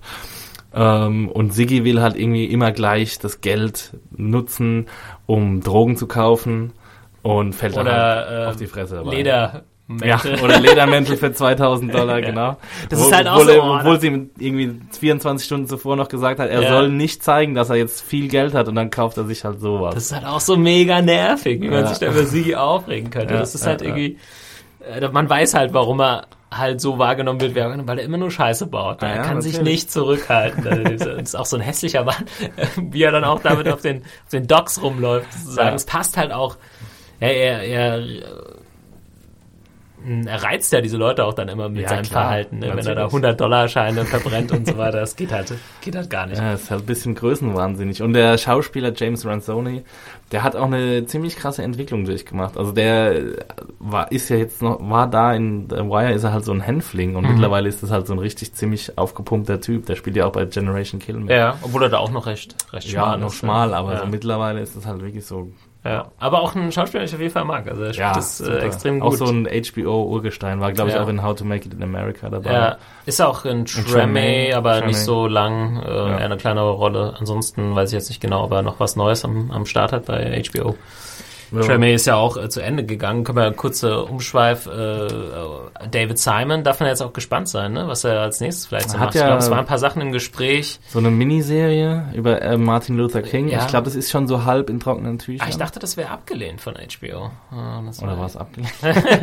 Ich mir jetzt aber auch nicht, aber das ist auch das Letzte, was ich gehört habe. Also David genau. Simon hat eine Idee für eine Miniserie über Martin Luther King, wird ja passen. Hm. Äh, auch wieder ein sehr politisches Thema. Ähm, ist aber noch nichts, noch nichts klar. Ich glaube, es ga- oder vielleicht, es gab auch noch eine andere Idee von ihm. Vielleicht Es war das gab die, die abgelehnt Idee, wurde. ja. Da bin ich mir jetzt nicht hundertprozentig sicher. Ähm, ja, auf jeden Fall eine ziemlich, ziemlich krasse Szene, als Siggy dann quasi, also wir haben noch vorher Sachen, wo er mit Cheese äh, aneckt, sein Auto verbrannt wird Mhm. und es wird halt immer schlimmer für ihn. Ne? Alles, was er versucht zu machen, geht schief. Auf den Docks wird er verprügelt von diesem anderen Typ, Ja. äh, nachdem ihn, der ihn auch mal verarscht hat mit diesem Schwangerschaftsanschreiben. Äh, Genau.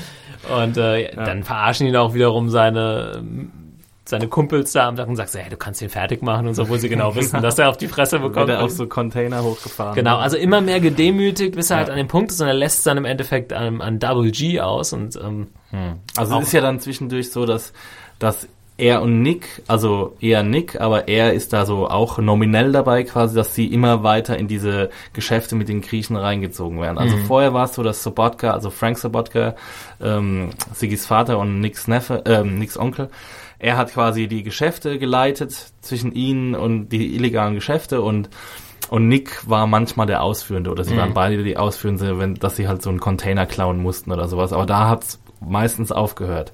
Und dann fangen sie halt an, so kleinere ähm, eigene Geschäfte zu machen. Zum Beispiel sollen sie dann für den Greek oder für Wandes sollen sie dann Chemikalien klauen. Ja. Und sie machen sich erst die ganze Zeit Gedanken, wow, was, was wollen die bloß mit Chemikalien? Also so auf so Terrorzeug habe ich keinen Bock. Ja. Recherchieren sie ja auch einmal im Internet. Das finde ich auch eine, eine schöne Szene, weil ich ja vorhin so gesagt habe, das ist auf der einen Seite, Sigi hat ja eigentlich nichts an den Docs zu suchen. Und man merkt halt auch, dass er mit so Sachen umgehen kann, wie dem Internet ein moderner Typ ist irgendwie. Ja. Und das ist ja auch ganz gut ist. Äh, da könnte er vielleicht auch was anderes machen. Und Nick aber da so total null Plan Gar hat. nichts, Ja, und you just put it in there and, Ja. it, and it gives you an answer. So das Internet so gar nicht weiß, was das Internet eigentlich ist. Ne? Genau, und wo man halt auch natürlich ein bisschen kritisch rangehen kann, wo man sagen kann, okay, da haben die Eltern jetzt vielleicht auch nicht so die beste Arbeit oder sein Umfeld nicht so die beste Arbeit geleistet, ge ge geleistet und ihn nicht auf das moderne Leben irgendwie vorbereitet. Ne? Ähm, Ja klar, die ja. Eltern sind total in dieser in diesen 60er, 70er, 80er Jahren, wo die amerikanische Arbeit, Arbeiterklasse oder wahrscheinlich früher 50er bis 70er äh, wirklich stark war und auch die Gewerkschaften stark waren und sie auch ein gutes Argument hat, dafür hatten, stark zu sein. Ja. Und dann sind halt, hat's halt angefangen mit Globalisierung und äh, Jobs sind ins Ausland, ins günstigere Ausland verlagert worden und es wurde einfach nichts mehr produziert in Amerika und deswegen hat man die ganze Arbeits ähm, Kraft nicht mehr gebraucht. Ja. Und die Leute wurden überflüssig. Und sie sind halt noch so ein bisschen in der Vergangenheit verhaftet und das merkst du halt schön an, an Nick, der es aber gleichzeitig schaffen würde, auch in der modernen Welt irgendwie so klar zu kommen, aber Siggi halt einfach gar nicht.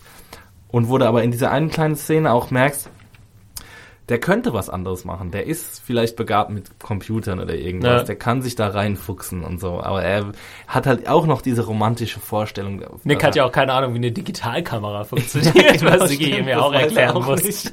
Das ist auch so geil. Manchmal ist es auch so ein bisschen anachronistisch alles, weil es auch, ich glaube, äh, irgendwann erklären sie auch mal, was Text-Messaging ist oder so Ja. in dieser Staffel, weil so Leute wie McNulty das auch nicht so wissen. Ja.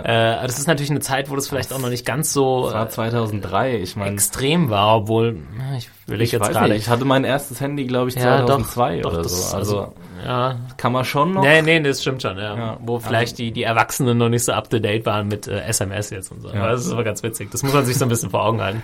Ja.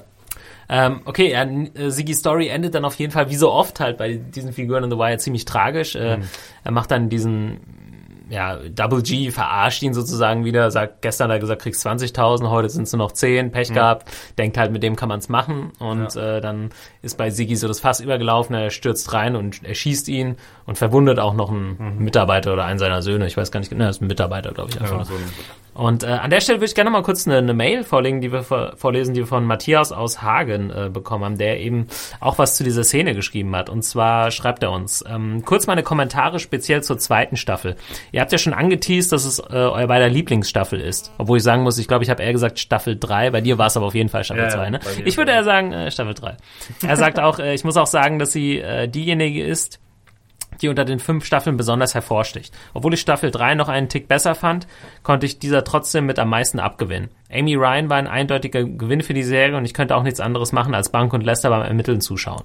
Die Höhepunkte dieser Staffel, äh, Moment, ich glaube, ich brauche einen Rewatch vom Rewatch, waren zweifelsohne die Bordellrazzia, der Mord an D'Angelo und mit großem Abstand der Amoklauf von Siggy.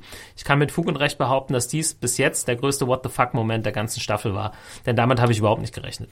Ähm, ja, hat auf jeden Fall äh, drei gute Szenen genannt, ja, D'Angelo und eben Siggy und ja, die Bordellrazzia, die haben wir jetzt auch. McNulty als, äh, als irischer. irischer Geschäftsmann. Ja, ne? sehr schön.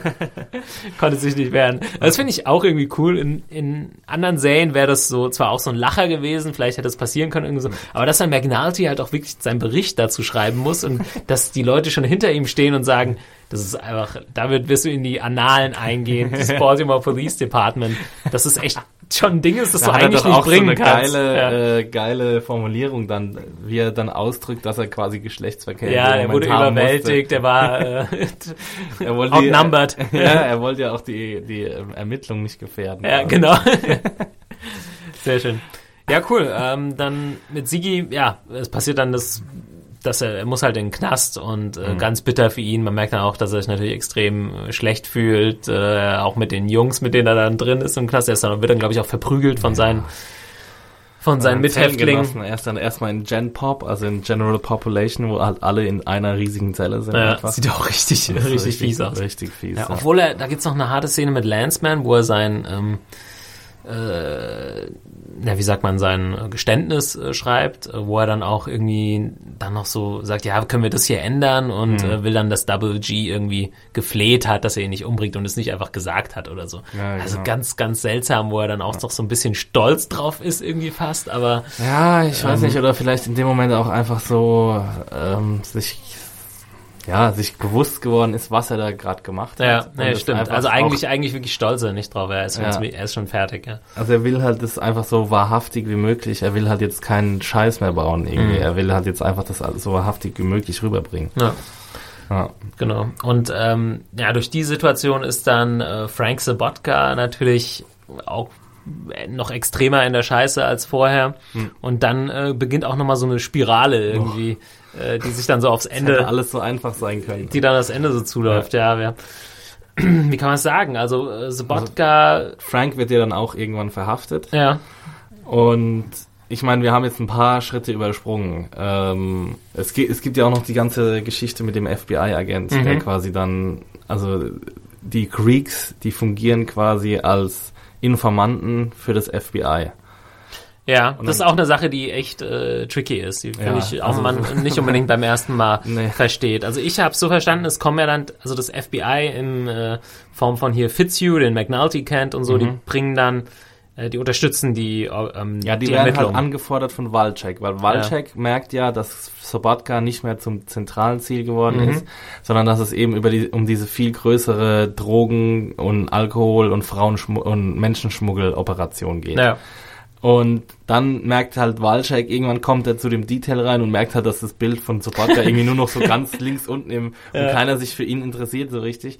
Und dann fordert er eben das FBI an und die übernehmen halt dann so ein bisschen den Laden. Vor allem, das habe ich jetzt, weiß nicht, ob ich das richtig verstanden habe, vor allem, weil das FBI auf solche Sachen mit den Unions irgendwie eher spezialisiert ist oder das bei denen wichtiger ist oder Ja, so. das ist dann dieses Racketeering, dieses äh, RICO, ähm, diese RICO-Statutes, also das ist halt, äh, ja, so größere Verbrechensformen äh, werden da halt unter so einem bestimmten Statut zusammengefasst und dann sind halt eben, wenn die halt nicht wenn die über die Stadtgrenzen der Stadt, einer Stadt hinausgehen, dann ist halt einfach das FBI, die ähm, Bundesbehörde einfach dazu, dafür zuständig.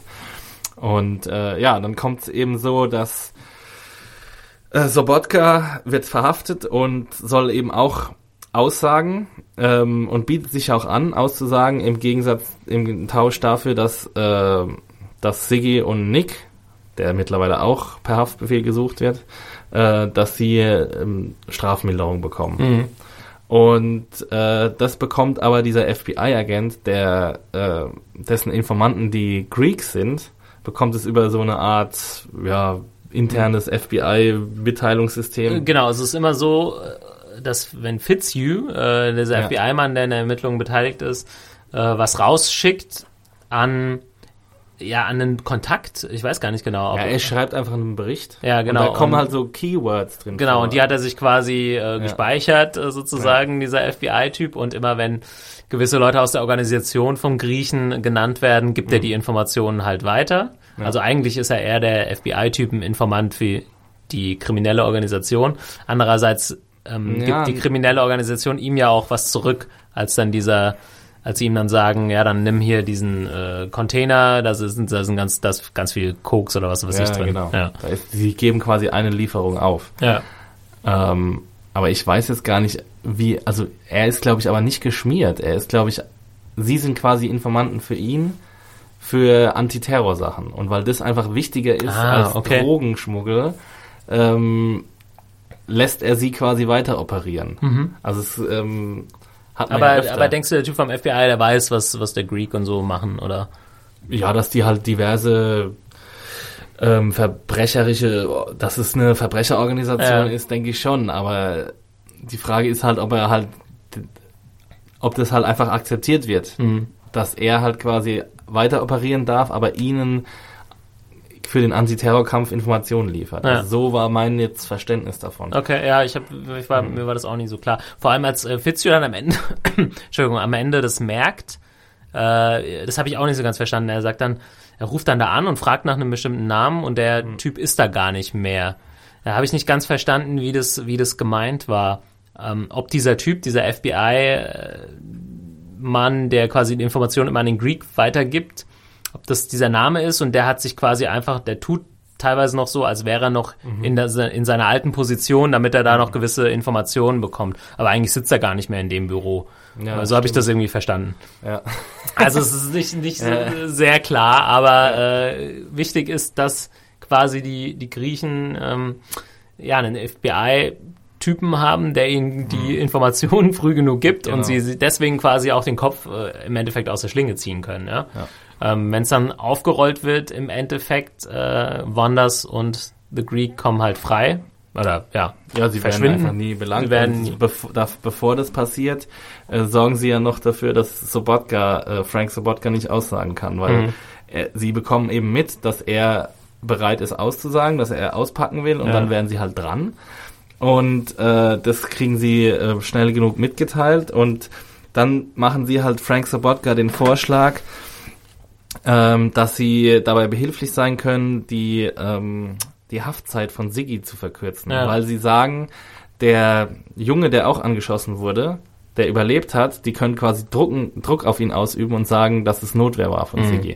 Und dann könnte er irgendwie schon nach wenigen Jahren oder sogar direkt freikommen. Ja. Und natürlich, Frank Sobotka will natürlich, äh, ihm ist quasi alles egal. Ja. Ähm, und er will dafür sorgen, dass, dass Siggi, äh, ja, dass Siggi, Siggi freikommt oder nicht so lange ins Gefängnis muss oder was auch immer, will halt für das Wohl seines Kindes sorgen und ähm, ja, und dann kriegen aber die ja in letzter Sekunde, bevor das Treffen stattfindet zwischen den Greeks und äh, Sobotka, kriegen sie den Anruf, dass er aussagen will gegen Ja, sie. dass er quasi dann- schon mal so ein Vortreffen Genau. äh, war. Und hätte er das nicht gemacht, äh, hätten sie ihm dann den Ja. Deal angeboten, aber da er es schon gemacht hat, denken sie, ja, es ist schon zu spät. Und er wollte ja auch direkt auspacken gegenüber Perlman, Ja. der, der Staatsanwalt. Also eigentlich schätzen sie das richtig ein.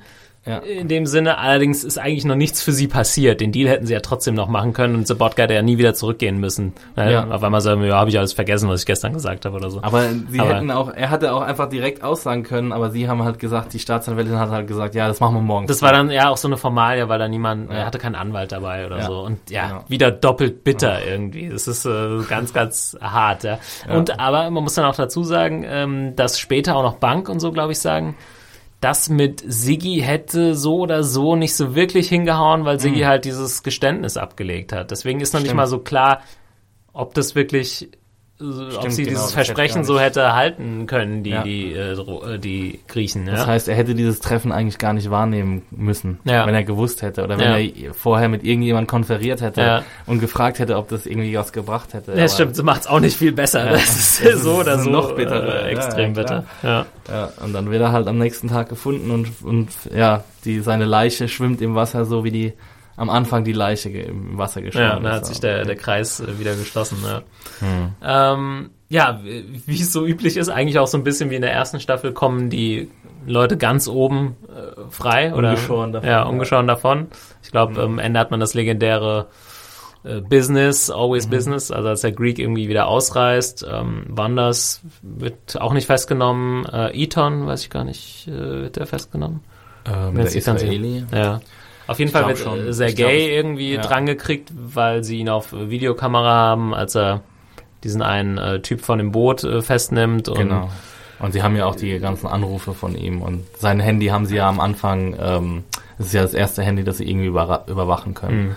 Genau. Ja. Äh, White Mike, der quasi Drogen annimmt äh, von dem von der Crew, äh, kommt dran. Aber äh, Proposition Joe, da sind die Verbindungen noch nicht da. Der ist Nee, auch da weiter. noch, sind noch keine Beweise da. Also, weiter auf der Straße und er hat jetzt den Deal mit Stringer Bell, ist er eingegangen und da wird auch so ein bisschen auf die dritte Staffel schon äh, hingewiesen, dass, äh, wie du schon gesagt hast, dann durch Bubbles werden Kima und ähm, McNulty so darauf aufmerksam, auf der Straße tut sich wieder was, da würde es, da wäre es interessant mal reinzuschauen und es ist ja auch eigentlich das Versprechen da, dass diese Unit äh, Major Crimes bestehen bleibt, wenn sie Ja. dann einen guten Fall an Land ziehen. Genau. Im Endeffekt ist es wieder so ein Naja-Fall, ne? Also also ja, es ist, ist vielleicht ein bisschen erfolgreicher gewesen als in der letzten Staffel, obwohl in der letzten Staffel auch ähm, Avon festgenommen werden konnte. Und Ja. Eigentlich jeder außer, außer Stringer Bell. Und ich meine, ein paar Straßenjungs auch nicht, aber ja, es ist halt wieder so ein halber Erfolg. Ne? Mhm. Und die und die Unit, also die, die Einheit, die Major Crimes Unit, die sind wieder eher so zerknirscht. Und die Bosse sind aber wieder irgendwie ganz glücklich drüber. So. Ja. Das, ja, also Walczek ist ja auch so halb glücklich oder er ist schon ein bisschen bestürzt, als er von Franks Tod hört. Also so wie Mhm. Obwohl er ja vorher noch angefangen sein äh, Moment hat, als er äh, Frank Sabotka quasi vorführen kann vor der Genau. Presse, auch richtig mies, als er ihn dann aus seinem Gewerkschaftshäuschen da rausholt und extra wartet, bis die Presse da ist, um ihn dann da vorzuführen. Ja. Ja, damit äh, schließt sich der Fall dann wieder so ein bisschen ab. Ich wollte gerade sagen, ähm, diesmal vielleicht ist es nicht so sehr an den Vorgesetzten gescheitert, aber dann irgendwie an der. Ja, gut, an der, Bestechlichkeit äh, an des der FBIs inhärenten unter, Kor Korruption so ein Ja, bisschen im FBI. genau, halt, das ja. unterwandert. Ähm, ja, aber der Fall wurde auch nur gut durch die Eigeninitiative äh, der Leute, ne? Und auch nicht wegen den, wegen den Chefs. Ah ja, also sozusagen, natürlich, die ja was. Walczek hat diesen Fall ange, angefangen Ja. und hatte ja Aus komplett falschen aus komplett ne? falschen Gründen. Äh, haben wir noch gar nicht besprochen. Es gibt ja auch diese Sachen, wo, wo er immer noch richtig angepisst ist, dass die Leute vom Hafen sein Van klauen, sein Überwachungsvan und ihn um die halbe Welt äh, schippern und ihn damit ähm, noch so ein bisschen eins reindrücken wollen. Ja, außerdem- von allen Stationen irgendwie Fotos schicken. ja, gibt's auch so eine lächerliche Szene, wo er dann Bri ähm, Fingerabdrücke davon nimmt und so. Natural Police. Ja, ja nicht mehr. Also Walczak ist ja auch echt einfach Ja. nur so einer, der die Karriereleiter hochgegangen ist, ohne Rücksicht. hochgefallen ist. Ja. Das ist halt so das klassische Beispiel, wenn du irgendwie, wenn du weißt, wie du mit Leuten umgehen musst und wenn du dein, deine Fresse halten kannst zum richtigen Zeitpunkt, dann Ja. machst du einfach Karriere. Das schlägt dir ja auch Presbeluski vor. Ja. Am Anfang der Staffel äh, schwärmt ja Presbeluski, also sein ähm, Schwiegersohn, schwär, schwärmt davon, wie toll das war in der Unit und so. Und ja, er will richtige Arbeit machen und er will hier so politische Finanzierung untersuchen und so Campaign Contributions und es war so spannend und so den Paper Trail verfolgen Ja. und so. Und dann sagt er, ja, nee, also du machst es jetzt folgendermaßen. Ja. Du bist jetzt der, der Ehemann meiner Tochter und das wird jetzt so gemacht. Du, äh, du, hält, du kriegst jetzt irgendwie einen ruhigen Job in einem ruhigen District und du hältst deine Fresse und dann beim nächsten ähm, Sergeant Exam, also beim nächsten, bei der nächsten Prüfung zum Sergeant, ähm, nimmst du teil und weil du mein Schwiegersohn bist, Ja. wirst du auch bestehen. Ja. Und weil du mein Schwiegersohn bist, kriegst du wieder eine andere schöne, weiche, gemütliche Stelle. Ja. Und dann nach ein paar Jahren machst du das Lieutenant-Exam und du wirst auch wieder bestehen. und das ist halt so irgendwie, ja, die, die Essenz von The Wire, zumindest was die Polizeiarbeit angeht, in, in drei Sätzen. Ja. Was halt auch wunderbar funktioniert. Ja, wie gesagt, ich habe ja letztes Mal, glaube ich, schon auch von diesen Dokus gesprochen, in denen David Simon äh, teilweise auch seine Meinung äh, abgibt und ähm, da kommen auch Polizisten zu Wort und so und dass halt das in diesem System das Falsche belohnt wird. Ja, Ja, Leute, die irgendwie dämliche äh, Verhaftungen vornehmen, aber dann 30 in der Woche werden Mhm. halt belohnt.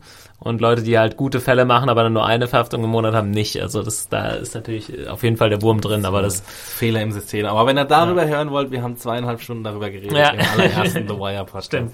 Ähm, cool, ich glaube, dann können wir das kurz ähm, zusammenfassen. Also ich glaube, über die Qualität der Staffel brauchen wir nicht äh, streiten. Gab es irgendwie, Ganz klare Empfehlung von mir. gab es irgendwie, weiß nicht, hast du eine, eine Lieblingsfigur oder eine neue Figur, die eingeführt wurde, oder jetzt sagen willst, oder eine Lieblingsszene oder so, über die du noch unbedingt äh, sprechen wollen würdest? Also ich, ähm, wir haben ja schon gesagt, es ist meine Lieblingsstaffel, einfach wegen dieser Arbeiterklasse ähm, Thematik und Mhm. auch ähm, dieses ganze ich bin so ein bisschen so ein Industrieromantiker. Also erstens mal liebe ich Industrieruinen, so allein von der Optik her, von dieser Kaputtheit und Verfallenheit. Nächster Urlaub, Detroit. ja, echt. Also ich liebe diese Fotografie aus Detroit, aus diesen ganzen verfallenen Autofabriken und so. Das, das finde ich echt fantastisch. Und ich finde auch, dass es in dieser zweiten Staffel wirklich fantastisch umgesetzt ist. Da gibt's ein paar Shots, die sind wirklich großartig. Und auch diese ganze ähm, Romantik, die bei Frank Sobotka mitschwingt. Also er ist meine, meine Lieblingsfigur äh, aus, aus der Staffel und auch wirklich eine meiner Lieblingsfiguren aus der ganzen Serie. Ähm, also dieses, dieses Arbeiter-Proletariertum, einfach dieses, ja, wir sind Arbeiter und unsere Arbeit muss was wert sein und äh, das ist einfach dieses globalisierungskritische und, und auch ein bisschen technologiefeindliche, aber menschenfreundliche halt Ja, einfach. ja also, ich würde auch sagen, teilweise fehlt es ja heute auch Leuten, auch wenn sie zum Beispiel in technologischen Betrieben Mhm. Ja, arbeiten oder in den Fall. Medien oder sonst wo, ja, aber diese Zusammengehörigkeiten, dass man sagt, ja, meine Arbeit muss was wert sein und ich Ja. bin nicht froh, wenn ich halt den Mindestlohn bekomme, wenn er dann irgendwann mal kommt oder irgendwas. Ja klar, und heute schließen sich viele gar nicht mehr so zusammen und werden dann dementsprechend auch im System ein bisschen ausgenutzt. Ne? Und damit, Genau. damit will man sich natürlich gegen wehren. Auf der anderen Seite, ja, so schwarz-weiß ist es eben halt da nicht. Nee. Irgendwo ist der Bedarf vielleicht auch nicht mehr da oder es hat sich geändert durch die Technik. ja. Ähm, ja, diese Überromantisierung wird ihm ja dann auch ein bisschen zum Verhängnis. Ne? Mhm. Klar, auf jeden Fall. Aber ja. dieses, allein dieser Kommentar zu den politisch-wirtschaftlichen Entwicklungen der letzten 50, 40, 30, 40 Jahre, sagen wir mal so. Mhm. Also einfach diese Deindustrialisierung, die in der ganzen Welt stattfindet. Ich meine, in Deutschland sind wir noch gut dran, weil wir irgendwie diese Hochtechnologie haben und auch eine, ein gute Ausbildungssystem haben, aber in USA, ich meine, da sind Gewerkschaften sind nur noch eine Hülle ihrer selbst im Vergleich zu früher. Die haben einfach keine Macht mehr, weil sie einfach kein ähm, kein Produktions äh, ja, Produktionskapital haben, um diese Macht irgendwie zu zementieren. Und das ist halt einfach, finde ich, fantastisch, wie das in der Staffel umgesetzt wird. Mhm. So. Auf jeden Fall. Da hat man nochmal so ein komplett neues Thema mit reingeholt, was man auch gar nicht in der ersten Staffel hatte. Wie sie es halt immer sehr, sehr gut machen. Das werdet ihr auch noch in den nächsten Staffeln sehen, wenn ihr sie noch nicht gesehen habt. Ähm, ich fand diesmal wieder, und fand ich schon immer äh, super, aber diesmal ist mir nochmal besonders aufgefallen, ich liebe ja Proposition Joe. Ich finde, das ist ein ziemlich cooler, ist ja eigentlich eher nur ein Nebencharakter, kommt nicht so extrem oft vor. Aber äh, ist einfach eine, eine geile Figur. Man sieht ihn immer wieder in seinen, ähm, wenn er Gespräche hat mit Stringer oder so, hängt er in irgendeinem In so einem komischen Elektroshop. ich glaube rum hinten in der, in der, äh, in der Werkstatt. Dass, dass man einen Toaster doch noch äh, genau, also kann. ist wahrscheinlich ein schwerreicher Typ, ja, der seine Asche macht und der eigentlich ja schon äh, länger das gecheckt hat, was Stringer jetzt erst beginnt zu merken, dass man eben nicht auf der Straße ständig Kriege anfangen muss. Und er erzählt Stringer auch diese coole Geschichte von dem, ja, kennst du den und den? Und Stringer sagt so, nee, keine Ahnung, wer ist das denn? Ja, kein Wunder, dass du ihn nicht kennst. Der hat 40 Jahre hier Drogen verkauft und Asche gemacht, aber hat halt nie äh, Flash Ja, gezeigt genau, ne? und hat nie den Dicken gemacht und hat dadurch einfach seine Kohle verdient. Ja. Und ja, ich finde es einfach, das ist halt so eine geile Figur und hat auch so eine coole Art irgendwie. Äh, am meisten muss ich immer wieder lachen, als einmal irgendwann Nikki ähm, mit Sergei äh, zu, äh, zu Proposition Joe kommt und Prop Joe ist so voll happy, als er Sergei so, Sergei, mein Nigger. das Die kennen sich voll gut, aber Ja. es wird gar nicht aufgeklärt, woher, ne? ja, das kommt irgendwie aber so geil. Das ist einfach so ein Ausdruck von, ja, du bist mein, Homie, mein Kumpel, ja. ja. Und äh, in dem Zusammenhang gibt's auch irgendwie diese Szene, als ähm, Sergei und noch seinen Muscle da irgendwie das regeln mit Cheese auf der Straße. Ja. Und er dann zurückkommt und zu Nicky so meint so, him, we do not know. The one he calls boss, we know. we talked. Und sie einfach mal die Uzi ziehen auf der Straße. Also super geil. Aber nee, ähm, Proposition Joe finde ich einfach irgendwie eine, eine lässige Figur, der immer, immer ruhig ist, immer gelassen und auch irgendwie so einen geilen, ich nicht, wenn er quatscht, dann kann man auch so gut zuhören irgendwie. auch äh, sehr traurig, dass der Schauspieler, ich glaube, letztes oder vorletztes Jahr ist er gestorben. gestorben, ja. Aber nochmal bei The Wire dabei gewesen. Ja. Weiß gar nicht, ob man ihn danach nochmal gesehen hat. Ich Ähm, kenne ihn aus nichts anderem. naja. Auf jeden Fall bleibt er euch auch für die äh, dritte Staffel erhalten. So viel kann man schon mal äh, verraten. Spoiler. Nicht gesehen. ja, cool. Äh, ich glaube, dann haben wir es ganz gut äh, durchbekommen. Wie gesagt, wir versuchen es jetzt ein bisschen wirklich auf die Staffel und auf den Inhalt äh, zu fokussieren. Ihr könnt nochmal in den ersten Rewatch reinhören oder in unseren zweieinhalb Stunden The Wire allgemein Podcast. Wie gesagt, wenn ihr den noch nicht gehört habt, da geht's mehr so ein bisschen um die Thematiken allgemein, auch um die Techniken, Kamera, Sound, wo wir eher so ein bisschen, ja, wie wurde die Serie eigentlich gemacht und was macht die Serie eigentlich vom Stil her und so besonders.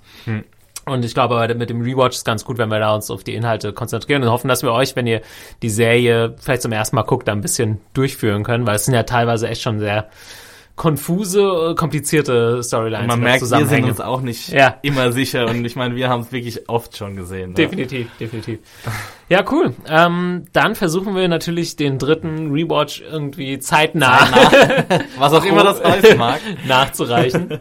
Also, wenn wir in dem Jahr durchkommen mit dem Rewatch, wäre das schon ganz gut. Ja, aber wie gesagt, Sommer ist wirklich ein bisschen, ein bisschen langsamer alles bei Serienjunkies. Mal Ja, gut, dann stimmt. sind wir vielleicht dann auch in, in Urlaub und so ähm, mal länger, aber wir werden es schon hinkriegen auf jeden Ja. Fall. Also Cool. Ähm, Dann sag doch noch, wo man dich erreichen kann, Axel. erreichen, möchte. ja. Ich bin überhaupt nicht mehr äh, an diese ganze Podcast-Sachen gewohnt hier, an diese. Axel, Ich war schon länger nicht mehr. Ja. äh, Ich bin froh, wenn Game of Thrones rum ist. ja, mich kann man erreichen unter bei Twitter unter Max Stilecht. Und mich unter Picknicker83 und uns könnt ihr immer unter, erreichen unter podcast at serienjunkies.de. Alle Folgen gibt's auf serienjunkies.de slash podcast. Wir würden uns, äh, wir freuen uns auf jeden Fall über Feedback. Ja. Ähm, ihr könnt uns gerne hier noch zur zweiten Season schreiben oder schon zur dritten, wenn ihr da Fragen habt oder Anmerkungen oder Sachen, die wir vorlesen sollen oder Lieblingsszenen, die wir nennen sollen und so weiter. Schreibt uns einfach eine Mail, podcast at serienjunkies.de.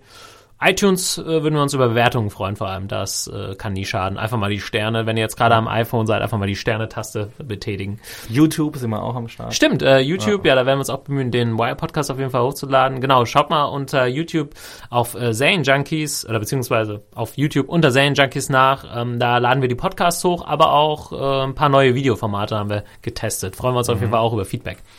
Ähm, ja, dann was, glaube ich. Axel, hast du noch was? Ich hab nichts mehr. Ich bin. It's all in the game, yo. Ja, it's all in the game. Ey. Ich Kann man freue mich auf sagen. den nächsten Podcast Ja. und ich freue mich auf die wieder die dritte Staffel zu gucken. Definitiv. Ich werde auch gleich, hoffentlich, gleich weitermachen. Dass wir zeitnah dazu kommen. genau. Macht's gut. Bis zum nächsten Also, Mal. ciao. Tschö.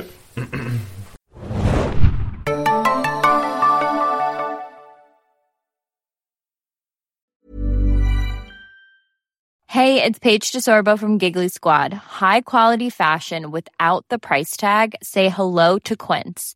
I'm snagging high-end essentials like cozy cashmere sweaters, sleek leather jackets, fine jewelry, and so much more. With Quince being 50 to 80% less than similar brands. And they partner with factories that prioritize safe, ethical, and responsible manufacturing. I love that. Luxury quality within reach. Go to quince.com slash style to get free shipping and 365 day returns on your next order. Quince.com slash style.